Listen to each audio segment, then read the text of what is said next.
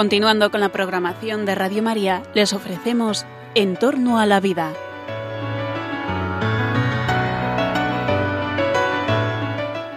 Es un espacio dirigido por José Carlos Avellán y Jesús San Román.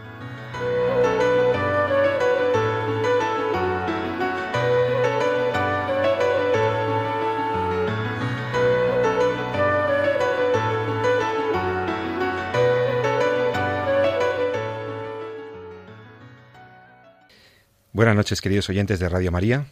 Os saluda José Carlos Avellán en el programa En torno a la vida.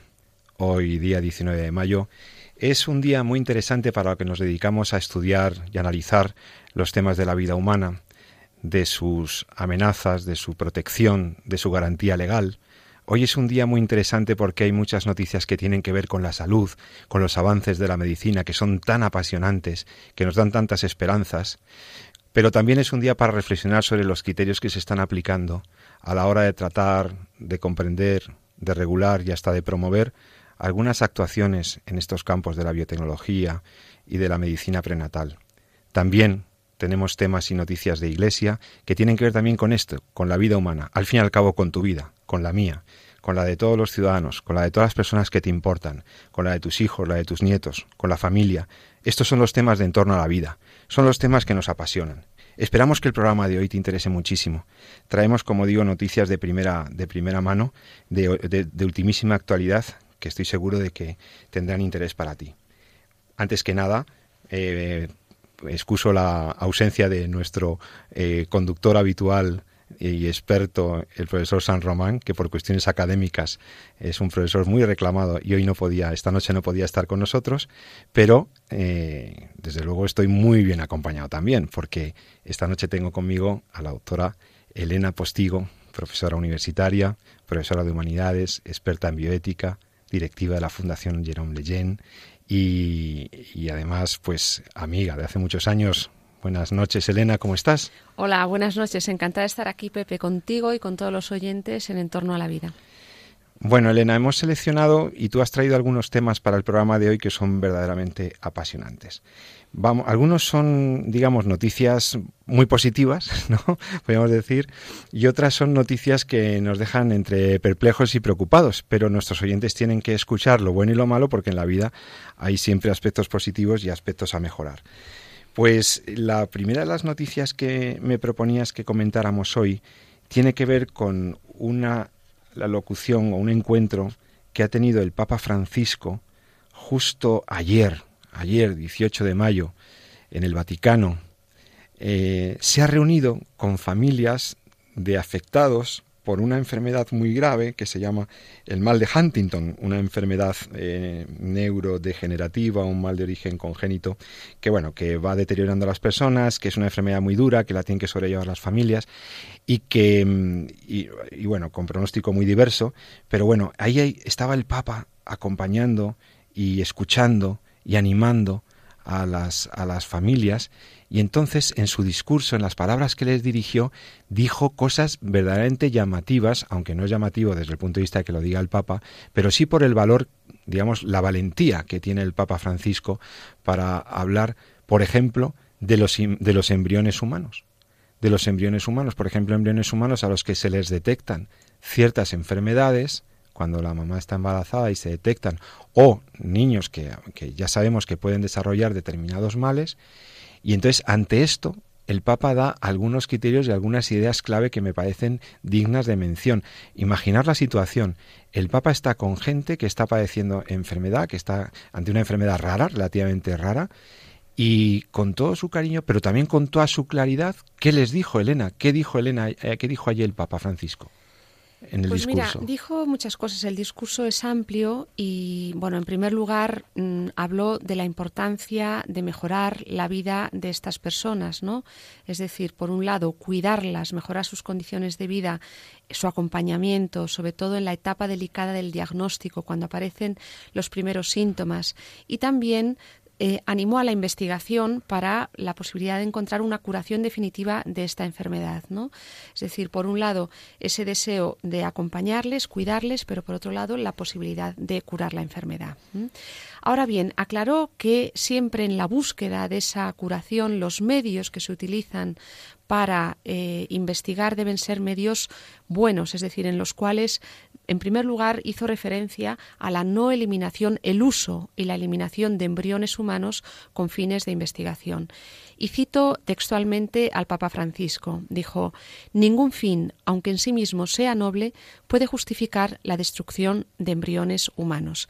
En realidad, el Papa lo que hizo fue recordar mm, un criterio ético que desde hace Digo décadas porque ya está desde, bueno, Don Vitae, Evangelium Vitae, Dignitas Persone, recogen Todos este esos documentos pontificios ya recogen el criterio, Exactamente. El embrión humano, en cuanto que es ya un ser humano de nuestra especie, una persona, debe ser considerado con el máximo respeto, cuidado, eh, dignidad desde el momento en el que éste empieza a existir. Y por tanto, aunque se quiera utilizar estos embriones para obtener conocimiento, investigar sobre ellos, muchos de ellos prácticamente mueren durante el proceso, durante la investigación, o quedarían dañados por, los que, por lo que no serían utilizables para ser implantados, esto supone un daño grave a, ese ser humano incipiente en ese momento inicial, esa etapa de vulnerabilidad máxima que es la vida embrionaria. Esto recuerdo un criterio muy importante porque de hecho se están utilizando, eh, eh, se está investigando sobre embriones humanos. ¿eh? Hizo un llamamiento a esto, cosa que bueno mm, ha supuesto también en el mundo en la comunidad científica, pues que le llovieran algunas críticas, pero no tuvo ningún eh, temor en decir, en dar este criterio, en recordar este criterio en realidad, ¿no? Y siguió, dice, les animó a realizar este trabajo de investigación siempre con medios que no contribuyan a alimentar esa cultura del descarte. Cultura del descarte. Sí. ¿Qué es esto de la cultura del descarte? Porque hemos escuchado al Papa varias veces.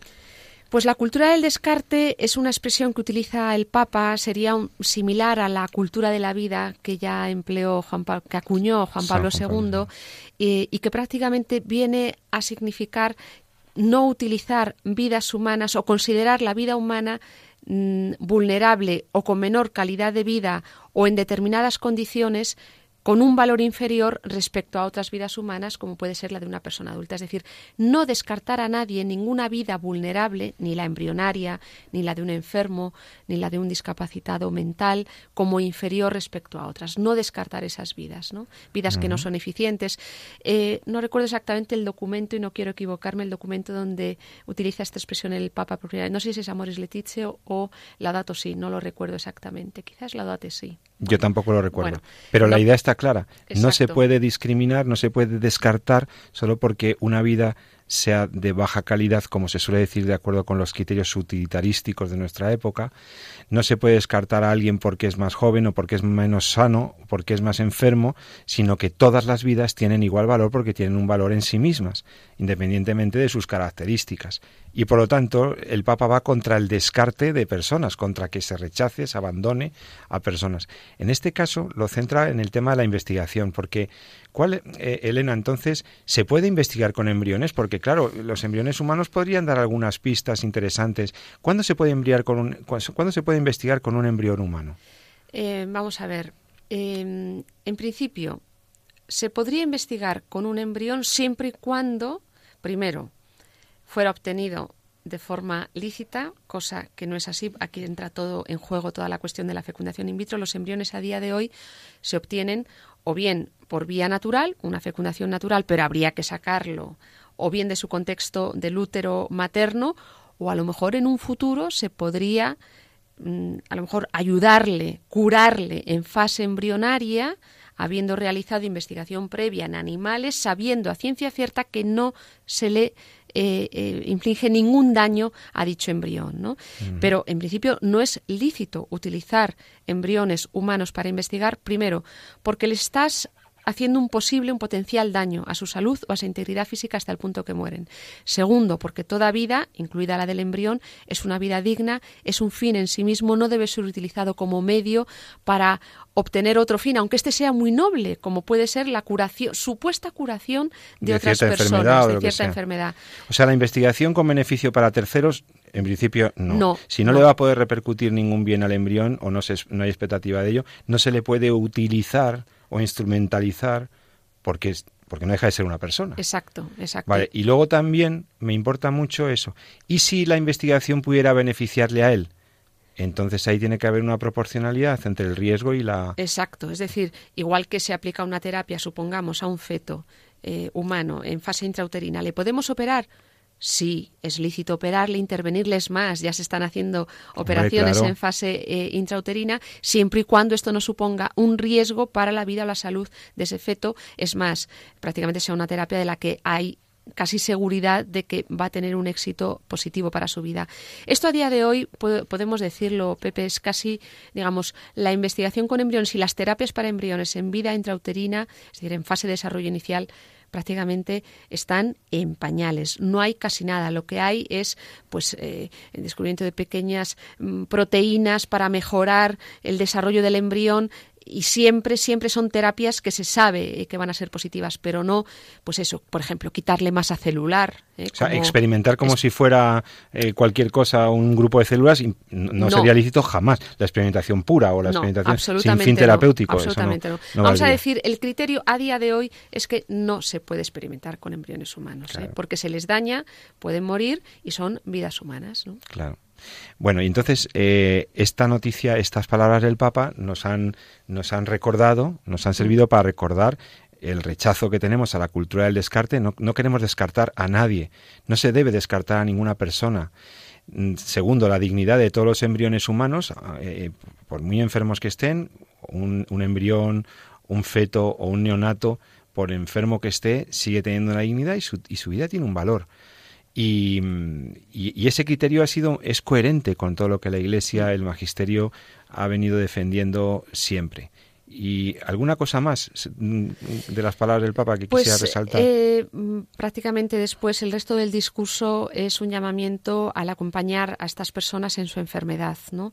Y hace consideraciones en lo que se refiere a la pastoral sanitaria de acompañamiento que la vida de toda persona es siempre valiosa y tiene esta dignidad independientemente de las circunstancias en las que esté viviendo y un llamamiento al encuentro, a la colaboración, a la solidaridad, al cariño, al apoyo, que estas personas se sientan escuchadas, respetadas y amadas. ¿no?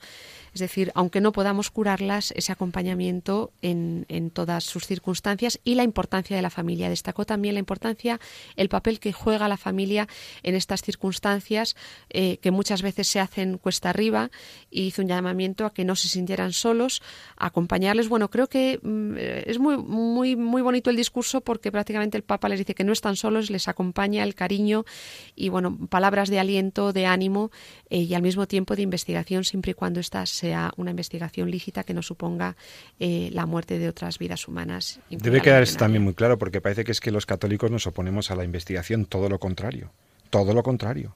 La investigación biomédica es necesaria, debe ser favorecida, debe ser promovida, debe ser subsidiada y financiada incluso desde las administraciones públicas, mm. porque es fundamental, es un sector estratégico y, la, y además la investigación nos conduce a la verdad, a mejorar las condiciones de la vida de las personas y nadie, nadie, por supuesto, la Iglesia, nadie está en contra de la investigación. Lo que no se puede es investigar de cualquier manera, a cualquier medio, utilizando personas o destruyendo embriones o descartando gente, o sea, eso es lo que no puede ser, ¿no? Mm. Hay toda una tradición de la ética de la investigación científica. También podéis consultar alguno de nuestros programas anteriores en donde hemos dedicado prácticamente monográficos algunos a, la ética de la investigación científica. Lo puedes ver en el podcast de, Radio María y descargarte el programa que tiene ese título. Lo puedes buscar y te lo descargas gratis eh, a través de la página web de radiomaria.es.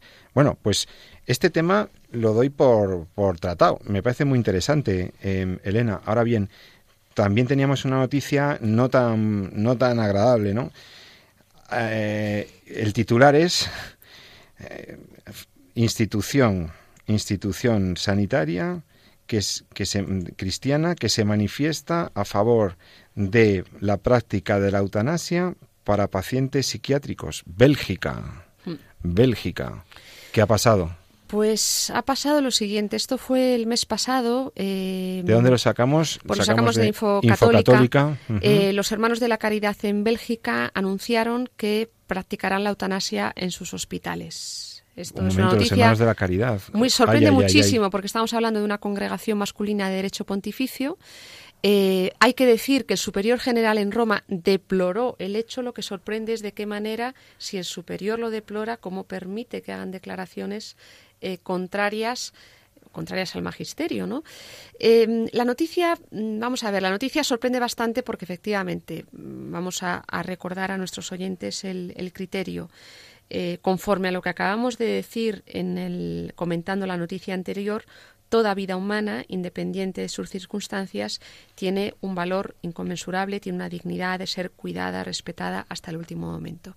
Lo que aquí se está diciendo es que en instituciones eh, católicas de la caridad llevadas por católicos en Bélgica han anunciado que van a ofrecer a sus enfermos, a sus pacientes, las dos opciones, la de vivir y la de eutanasia, yendo contra un criterio que toda la, doctrina, digamos, la doctrina de la Iglesia desde, eh, yo diría centenaria, porque es, algo que, que, viene de lejos, ¿no?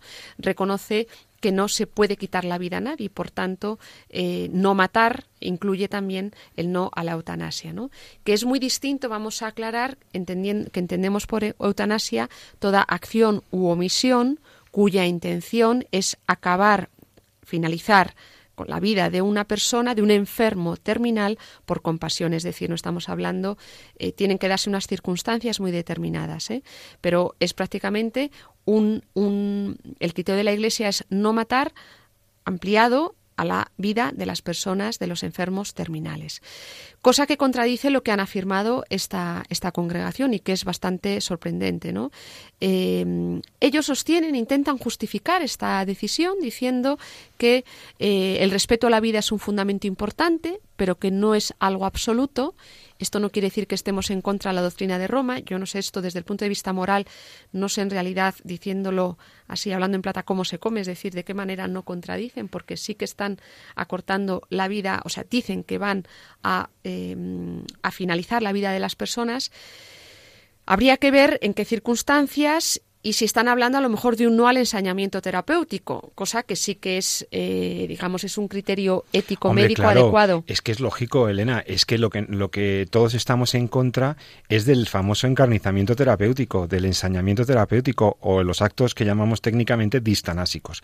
No se trata aquí de prolongar la vida de las personas más allá de lo razonable, cuando hay un diagnóstico de futilidad, cuando ya la vida no se puede mejorar, cuando no podemos curar a los pacientes, ningún médico en su sano juicio, ningún médico al menos que quiera respetar la deontología médica, ningún médico que actúe correctamente en ética va a, obstinarse terapéuticamente. O sea, esto es una cosa ya muy excepcional.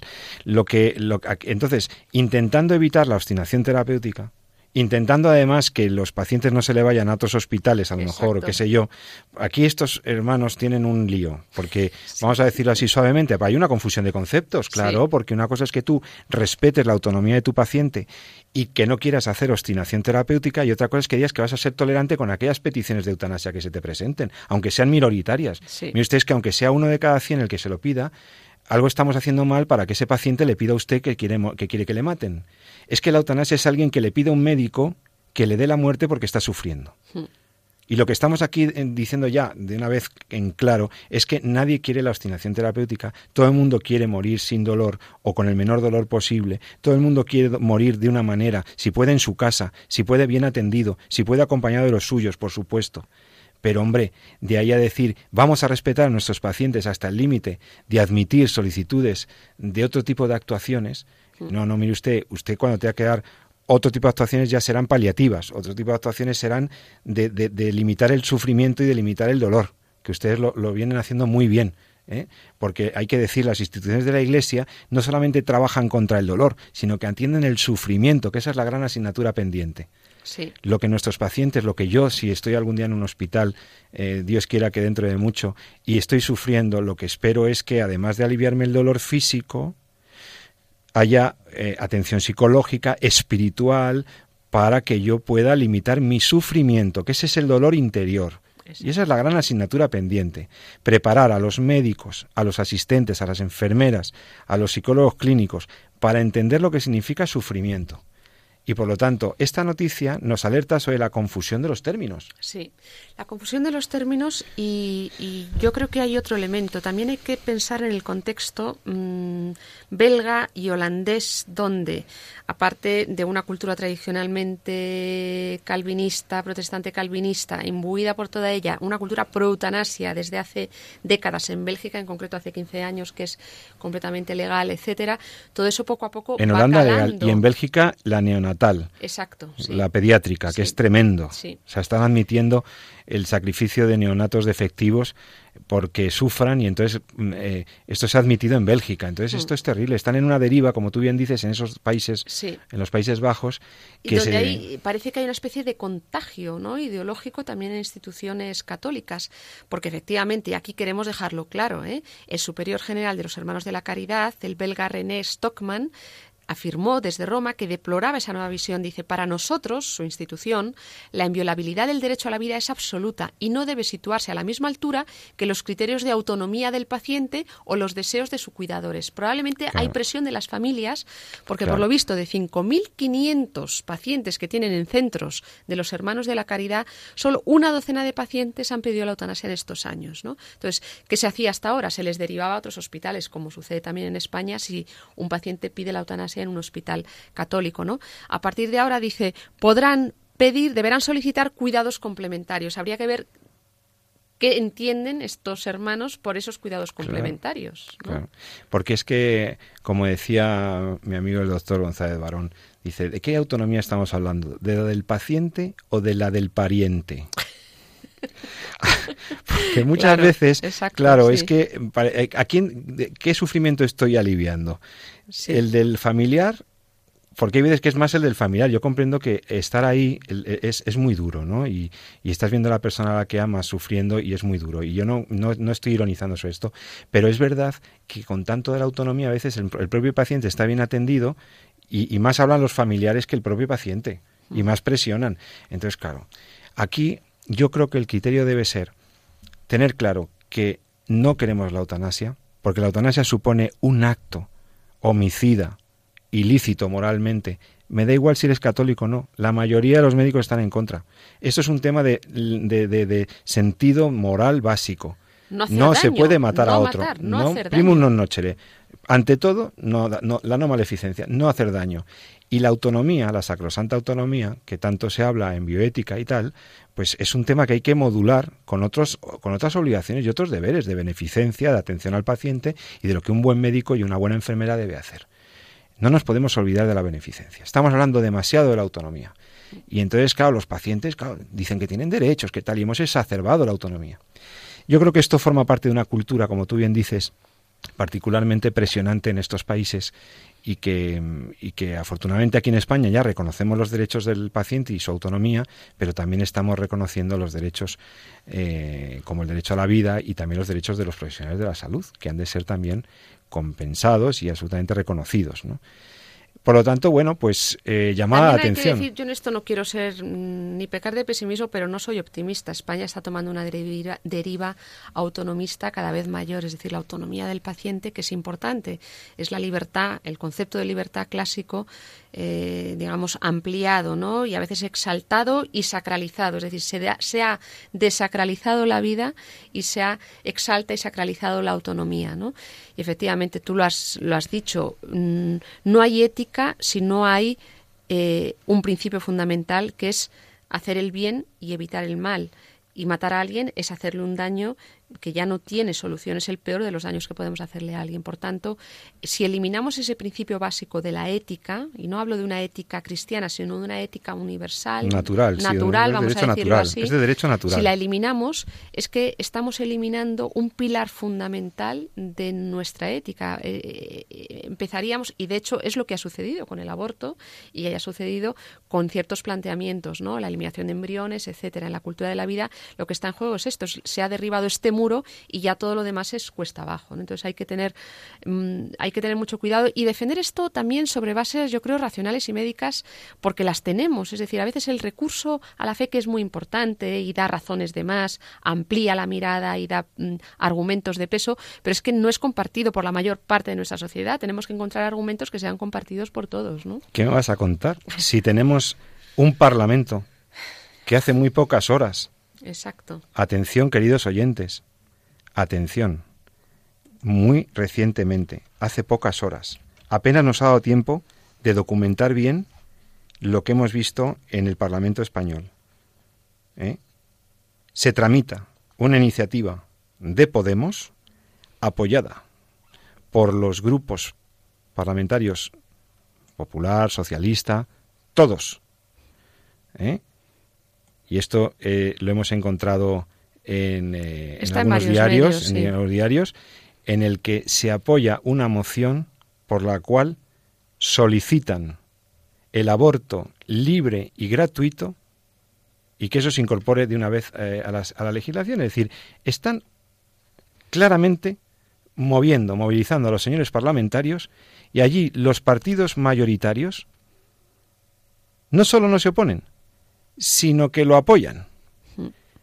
Y entonces, bueno, apenas eh, los jóvenes del Partido Popular, las nuevas generaciones y algún parlamentario eh, por ahí aislado ha manifestado su oposición a esta moción, al apoyo que ha hecho el Partido Popular, Partido Socialista, etcétera, los grupos, a esta moción dirigida al, al presidente del Senado para ampliar la cobertura del aborto libre y gratuito.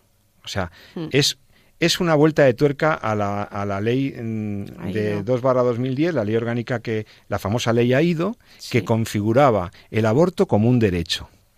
Bueno, tenemos esto. Luego comentaremos si podemos. Tenemos eh, alguna noticia buena que tiene que ver también con la atención a niños en cuidados críticos, que luego veremos.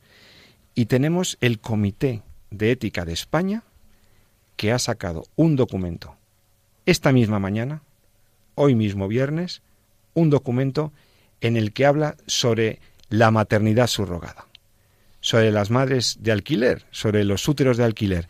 Esto que ha estado en el debate los últimos dos meses en España y que ha concitado tanta controversia pública, mediática, también científica, también se, han, ha, habido foros específicos y demás. Aquí en el programa hemos, hemos tratado y pues muy puntualmente, la verdad, eh, no han tardado tanto como en otras ocasiones, el Comité de Bioética de España ha sido capaz de sacar un texto eh, asesorando al gobierno sobre esto y queréis saber lo que el Comité de Ética de España, el órgano más prestigioso que tiene este país para asesorar al gobierno sobre materias relacionadas con ética y con salud, ¿sabéis lo que le dice al gobierno? Bueno, que debería prohibirse la maternidad subrogada. Universalmente, es decir, no solo de en manera universal. O sea, bueno, luego lo vamos a comentar con uno de los miembros más destacados de este, de este organismo, del Comité de Ética de, Bioética de España, Comité de Bioética de España.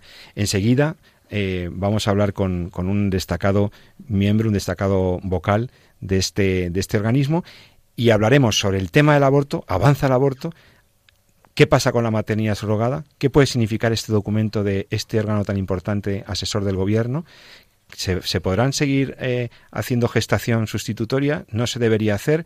Lo analizamos enseguida en Entorno a la Vida. Vamos a hacer una pequeña pausa, escuchamos una canción en unos minutos y volvemos enseguida con estos temas y además más noticias que tenemos. Hasta ahora mismo en Radio María.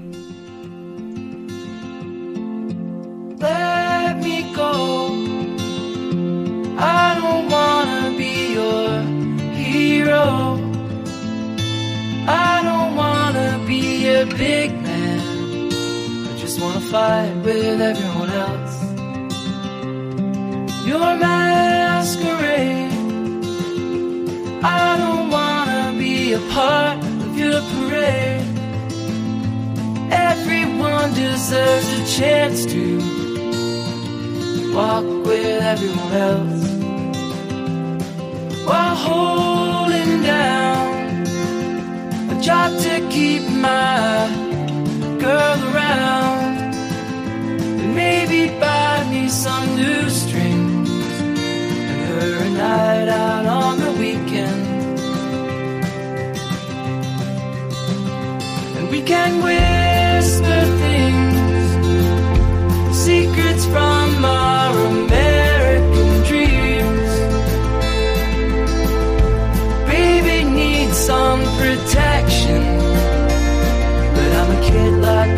help.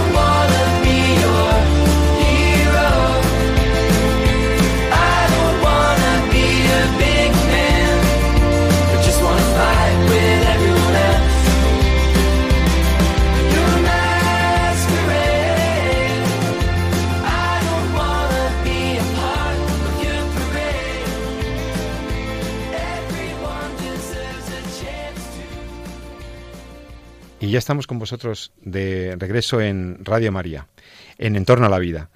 Y os decía antes de la pausa musical que teníamos la suerte de poder hablar con uno de los máximos representantes, uno de los vocales del Comité de Bioética de España. En concreto, tenemos eh, al teléfono al doctor profesor Nicolás Jouvet de la Barreda, catedrático de genética en la Universidad de Alcalá, eh, miembro vocal del Comité de, Bioética de España desde hace algunos años, fundador que ha sido y, dirigente de la Asociación Cívica y uno de los bioticistas más prestigiosos de este país, eh, al que agradecemos muchísimo su presencia en el programa. Buenas noches, Nicolás. ¿Cómo estás? Buenas noches, encantado de, oírte y de colaborar con tu programa. Muchas gracias. Cada vez que te hemos requerido has estado disponible, así que te lo agradezco muchísimo en nombre de Radio María. Estamos aquí, Elena Postigo y yo, que simplemente hemos anunciado, hemos dado la noticia a nuestros oyentes de que el Comité de Bioética de España ha publicado un documento orientativo para, en su función de asesor del Gobierno de la Nación, del Gobierno de España, un documento orientativo sobre el tema de la maternidad subrogada, que así habéis querido, además, llamarlo mejor que gestaciones sustitutorias, alquileres de úteros y otras cosas. Y, profesor, eh, ¿cuáles serían, qué impresión tiene como han estado, habéis estado todos en eh, un grupo muy importante, como es el del Comité de, de Bioética de España, trabajando muchos meses con este programa, con este texto? y al final habéis llegado a una solución consensuada. Eh, ¿Cuáles serían las conclusiones, los, los highlights, las, las, los rasgos más destacados de este, de este documento?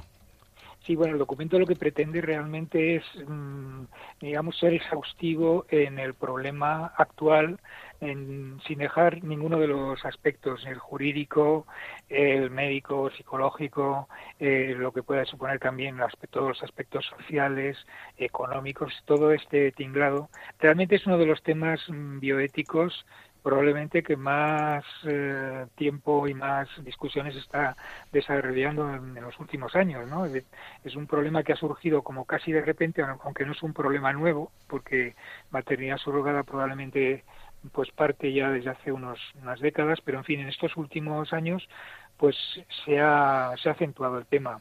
¿Por qué? Pues se ha acentuado, entre otras cosas, porque han empezado a, aflorar una serie de empresas que se dedican a este asunto con carácter prácticamente lucrativo, ¿no? Es decir, hoy en día la gestación subrogada, que es como quizás más nos gusta llamarlo, o maternidad subrogada, pues es un, un tema que bueno pues ofrece la posibilidad a cualquier persona que quisiera tener un hijo de adquirirlo simplemente mm, pagando un precio.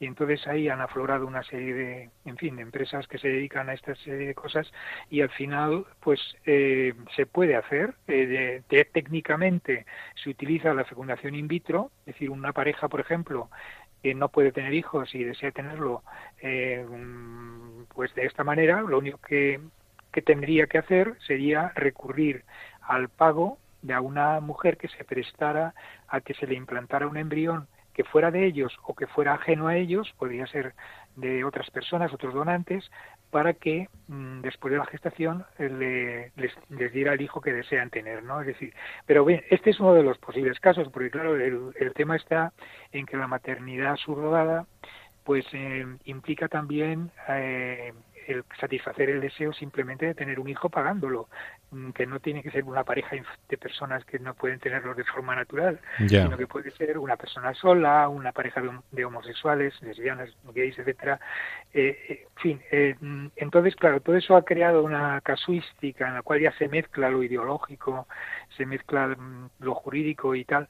Pero bueno, vamos a decir que el, el informe, ciñéndome al informe, lo que hace es, por un lado, eh, retratar, por así decirlo, hacer una especie de, síntesis de todos los aspectos que, toca el tema, pero se centra muy especialmente en problemas jurídicos y, por supuesto, también en problemas éticos, ¿no? Pero los problemas éticos son evidentes, ¿no? Es, por un lado, está el trato vejatorio que supone el contrato a una mujer que simplemente se la va a utilizar para que me ofrezca el hijo por el que yo pago, eso realmente es un trato vejatorio, es una utilización de la mujer, pues que va contra la dignidad, evidentemente. y luego también, por supuesto, eh, los daños al menor, es decir, el, niño que nace, eh, vamos a ver, tal como está la ley, ahí entramos en los aspectos jurídicos, tal como está la ley en España, esos niños no pueden, no son legales. Es decir, la ley del año 2006 de reproducción humana asistida, eh, en un artículo determinado, determina que no se puede recurrir al contrato de una mujer para que te ofrezca el hijo que tú no puedes tener. Más o menos, no recuerdo los términos, pero... Claramente lo prohíbe, sí, sí. Lo prohíbe claramente, ¿no? Entonces el recurso que, que, se, está, que se está haciendo es pues irse al extranjero, quien tiene dinero y quien piensa que aunque no sea legal en España, luego por algún procedimiento se podrá conseguir que se acepte a ese hijo que se puede conseguir en el extranjero por maternidad subrogada para que te lo legalicen, te lo legalicen en, el país tuyo, en España, no concretamente. Bueno, pues estos dos aspectos, el jurídico, eh, el jurídico en por lo que supone la ilegalidad, la ilegalidad y el aspecto también de lo que supone los trámites de la de la aceptación de esos hijos que nacen de esa manera eh, como legales en España, pues a eso le hemos dado bastante importancia. Entonces hablamos de que la de que realmente el procedimiento es nulo de derecho, es decir, no tiene no es posible eh, legalmente hoy en día en España y además hay una hay una sentencia del Tribunal Supremo que sienta doctrina en ese sentido, ¿no? Ha rechazado ya la, legalización de, de los niños por ser un fraude de ley.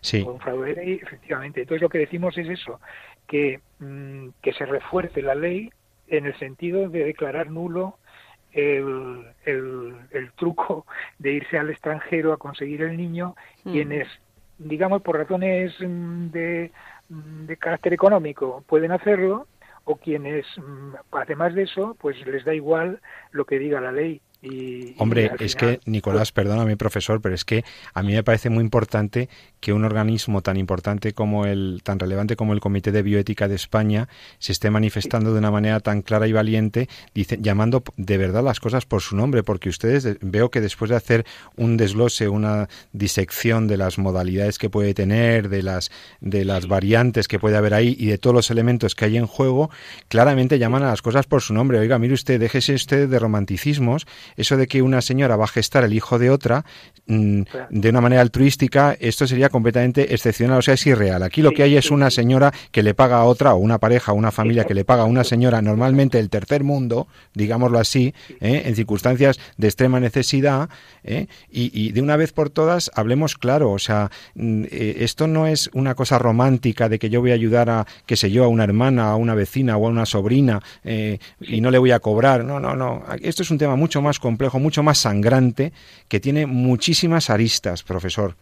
Mm. Efectivamente, sí. Lo que pasa es que se vende el producto entrando por la emotividad, ¿no? Es decir, por el tema este de la, del altruismo, ¿no? Cuando y se, se utiliza como señuelo, por así decirlo, como ya ha ocurrido con otras con otras situaciones éticamente, digamos, reprochables o por lo menos discutibles en ocasiones anteriores, el aborto, por ejemplo, etcétera. ¿no? Es decir, se utiliza la emotividad. Una pareja no puede tener hijos, ¿por qué no puede tener hijos? Pues oye, por, déjenles ustedes que la que, alquilen eh, o que recurran a un familiar que a lo mejor altruistamente se puede prestar, que puede ser una madre, puede ser una hermana, puede ser otra persona que y ese es el truco, ¿no? Porque realmente esos son casos, como muy bien acaba de decir, minoritarios, o sea, son contados, ¿no? Eso no es el ejemplo, eh, no es el caso habitual en la gestación subrogada. La gestación subrogada es el caso del que tiene dinero y quiere tener un hijo por capricho, se lo compra y punto. Ese es, el, caso. Estamos hablando con el catedrático Nicolás Jouve de la Barreda, eh, catedrático aquí en Madrid, miembro del Comité de Bioética de España. Estamos con la doctora Elena Postigo hablando del tema de la maternidad subrogada. Y yo le pregunto, profesor, eh, de acuerdo con el planteamiento del comité, ¿dónde están los problemas éticos? Es decir, ¿por qué no está bien esto de pagar a alguien para que te geste un hijo? ¿Por, ¿Cuáles son los bienes que hay en juego? ¿Qué, qué, hay en juego aquí?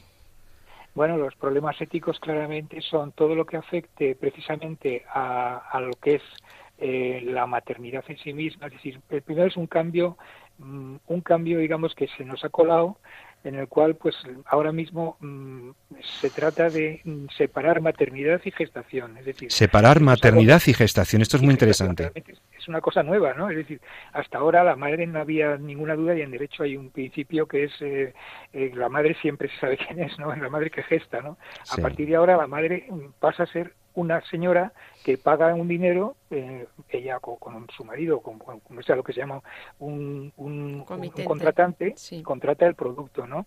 Entonces ya la gestación es por un lado y la maternidad o quien se va a hacer cargo del niño va por otro lado. De modo que esto es la primera vez que ocurre en la historia de la humanidad, por, por así decirlo, plantea un problema. El, el problema sobre todo también es todo lo que conlleva, mm, bueno, el hecho en sí de pagar por un, o sea, considerar la gestación o la maternidad como un producto que se puede comprar y que se puede vender, ¿no? Es decir, ponerle un precio a, tener un hijo. Esto realmente va contra la dignidad de, eh, del hecho en sí de la maternidad, pero va contra la dignidad de la madre, de la mujer, porque también es utilizarla, es una utilización de la mujer, como hay otras formas de utilización que todo, a todos nos vienen en mente, ¿no? Decir, bueno, pues este, eso por un lado, pero luego por otro lado está también eh, lo que supone para el niño, es decir, la indefensión de ese menor que nace y que realmente se le arranca, por así decirlo, de su, de su madre gestante y se le entrega o se lo se le vende, porque esa es la verdad, la verdadera palabra, a las personas que pagan por ello, ¿no? Es decir, entonces em, ahí también es ese, ese, digamos, esa situación, pues éticamente es bastante, es decir, va contra la dignidad del, del, del menor, contra la dignidad de la madre. Los dos, digamos, elementos em, importantes, pues también. Pero luego, aparte de otra cosa, es que, claro, hay que tener en cuenta que durante la gestación, hay unos aspectos médicos, psicológicos, unos aspectos que también hay que tener en cuenta. Durante la gestación se establece una simbiosis extraordinaria entre el bebé, el feto y la madre eh, que, lo, que lo tiene en su claustro. Ahí se están movilizando cientos de células y moléculas de un lado para otro que establecen una relación y un vínculo que no es simplemente transitorio durante los nueve meses del embarazo, que es que eso deja una huella posterior hay células madre, y esto está demostrado, que quedan en, las, en, el, organismo materno procedentes del feto que te van a quedar durante la vida y que luego van a aflorar a lo largo del tiempo porque son como huellas o marcas que han quedado de ese bebé que ya no está a su lado porque se le ha dado a otra persona, ¿no? Por medio de ese contrato. Mm. Y esta serie de cosas, pues también, porque de alguna manera durante la gestación la madre va, va modificando de, alguna forma su cerebro. Esto lo decimos en el informe. Tenemos un, hay un apartado dedicado a los aspectos psicológicos, ¿no? De la mujer gestante, de manera que el cerebro de la madre se va preparando para, mm. eh, digamos, la relación no solamente durante, sino después del embarazo. Cuando el niño nace, hay un, hay un fenómeno que se llama vínculo de apego, que se va gestando, que se va transformando el cerebro de la madre para precisamente estar dispuesta a acoger a ese niño, a ese niño eh, a lo largo del tiempo que luego vendrá posteriormente al nacimiento. De modo que, bueno, todos esos aspectos, pues evidentemente hay que tenerlos en cuenta. Es decir, aspectos psicológicos, eh, en lo que es la de la gestación, tanto en la madre como en el niño, el niño también reacciona. El niño que está en el seno materno está escuchando a su madre, mm.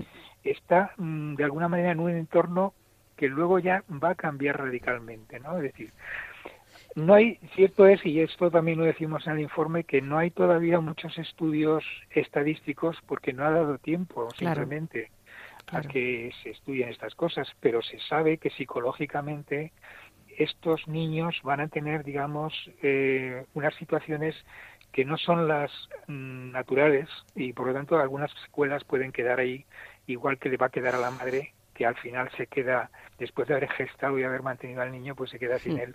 Eh, eh, en fin ese es otro otro punto u otros aspectos que entra dentro de la ética y que tiene, digamos, eh, también su importancia. Todo esto lo destacamos, pero el informe es muy largo. Sí, ¿eh?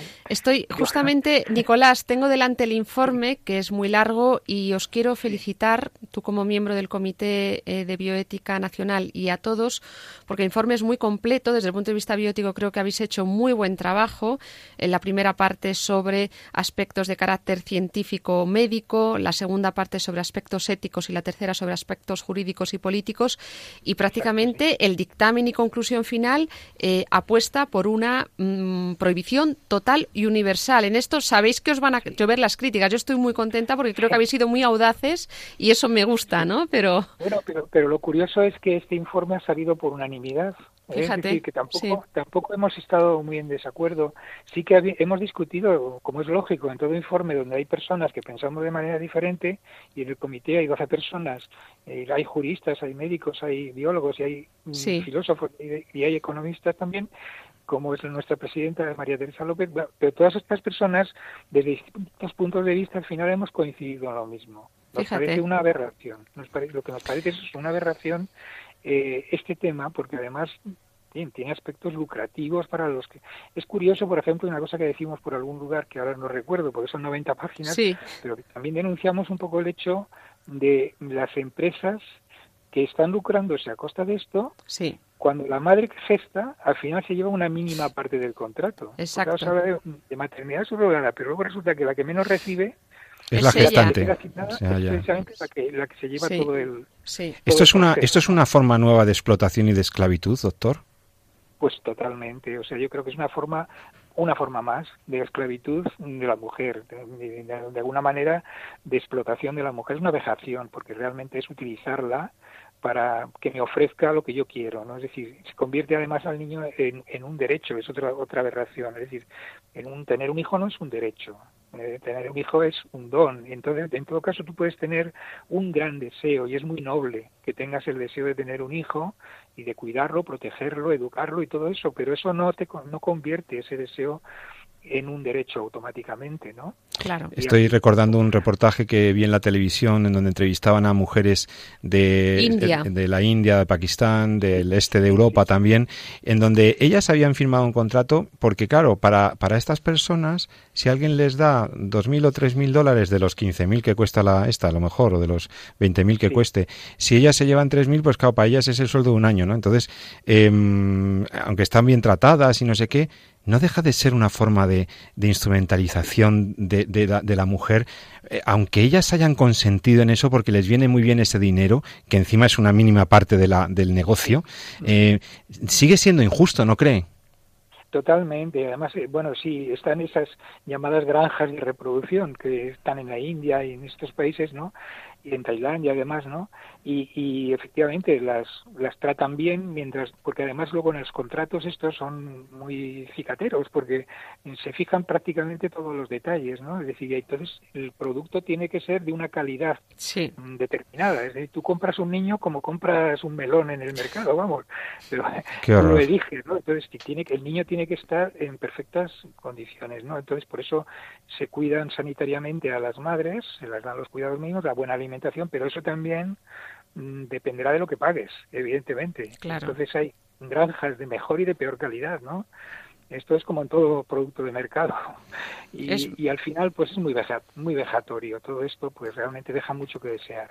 Cuando no, mm. ocurre, como ocurrió, por ejemplo, en el caso conocido de, de esta señora de Pataramón Chambúa. Pataramón Chambúa, que, que, todos nos acordamos de un nombre que es un poco difícil de pronunciar, pero bueno, que la pobre gestaba dos niños por encargo, por, por maternidad subrogada, de los cuales con el diagnóstico genético prenatal surgió que uno de ellos eh, tenía síndrome de Down y el mm. otro no. Y la pareja comitente o contratante decidió que abortase al niño con síndrome de Down. Cuestión que por supuesto la madre en este caso, en este caso no sabemos en otros, se negó y se quedó y adoptó al niño después de nacer. los padres eh, contratantes, unos australianos, se llevaron al niño sano, entre comillas lo de sano, porque un niño con síndrome de Down es tan sano como cualquier otro, y la pobre madre, Patamon Chambúa, pues se quedó con mucho gusto y además con gran alegría con el niño que está creándose con mucho con mucho cariño y en un ambiente pues, los que hemos tenido ocasión de conocer a esta persona pues lo hemos podido constatar eh, eh, con mucho cariño lo está cuidando muy bien. Es, pero en fin, este es el otro aspecto, es decir, que según sea la calidad del producto, lo cojo o lo desestimo. Esto es otra vez lo que hemos hablado antes eugenesia. en el eugenesia y cultura del descarte que hemos hablado antes en el programa. Vuelve a ser otra otra vuelta de rosca. Bueno, doctor, algo más que crea que, que, pueda que, cabe esperar de este documento, que por cierto los oyentes que tengan ganas de leer un documento bien armado, bien fundamentado y bien desarrollado lo pueden ver en la página web de se lo pueden descargar en la página web del Comité de Bioética, ¿no? De España. CEP, eh, ¿cómo es la página, Elena? Es eh, tres dobles Comité, de Bioética punto es. Pues es muy fácil. Este documento, ¿qué alcance cree que pueda?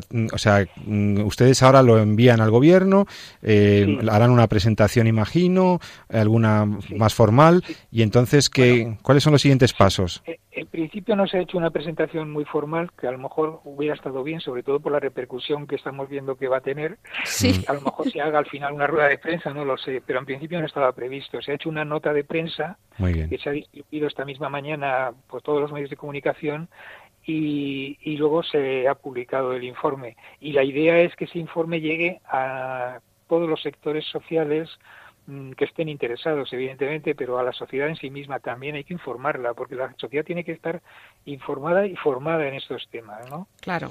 Por, para lo cual cumple muy bien su papel tu programa, Pepe Avellán, que, yo me alegro mucho de que, de que tratéis estos temas y que lleguen, porque es un aspecto de formación importante. La sociedad tiene que recibir las claves para entender estos estos problemas que son tan tan importantes. Pues nada, con la ayuda de expertos como, como tú, profesor Nicolás Jouvé, muy apreciado, eh, muy tan respetado y, tan reputado como para estar en el Comité de Bioética de España. Muchas gracias por tus aclaraciones. Así, con expertos como tú, las cosas quedan mucho más claras. Muchísimas gracias. Gracias, Nicolás. Pues muchísimas gracias a vosotros, a, los dos. pues ¿eh? hasta, hasta otra ocasión. Muchas gracias. Hasta otra ocasión. Buenas noches.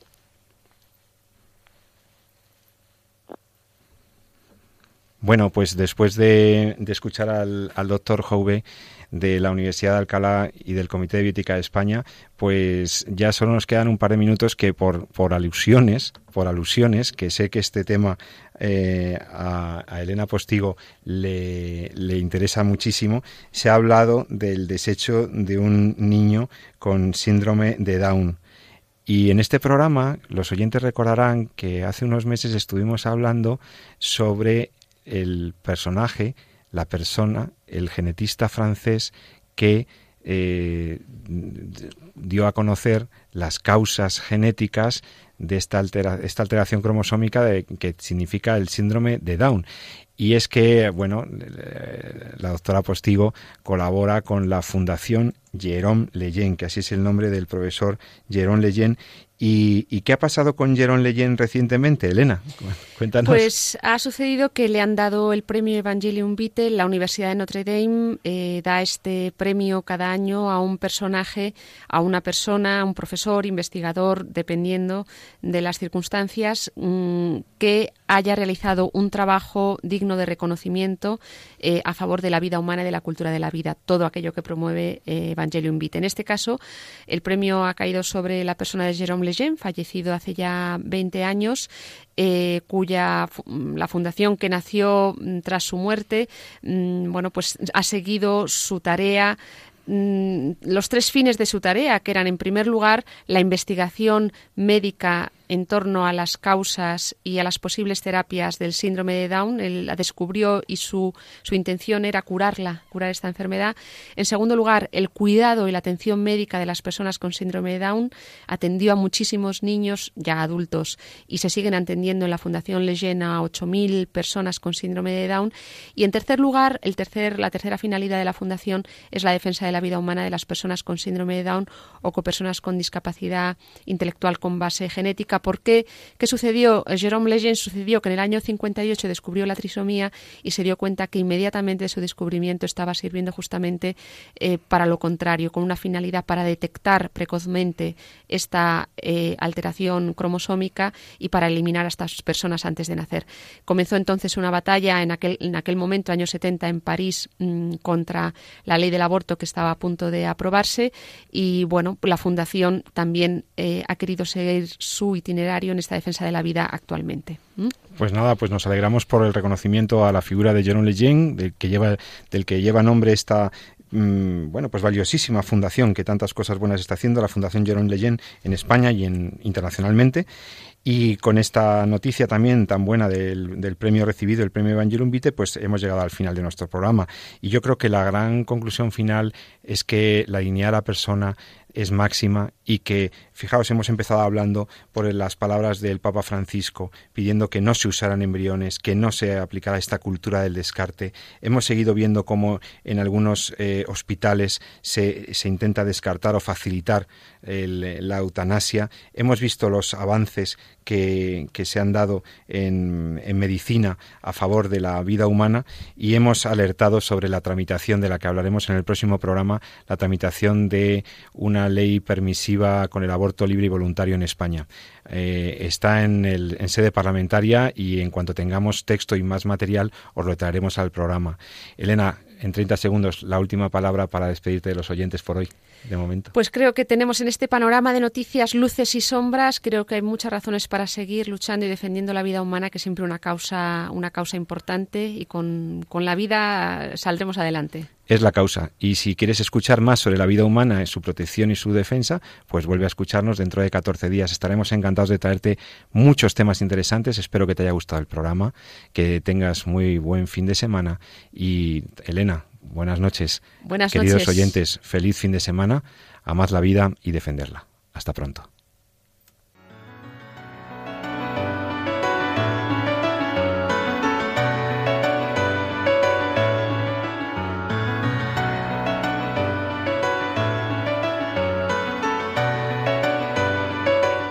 Han escuchado En torno a la vida con José Carlos Avellán y Jesús San Román.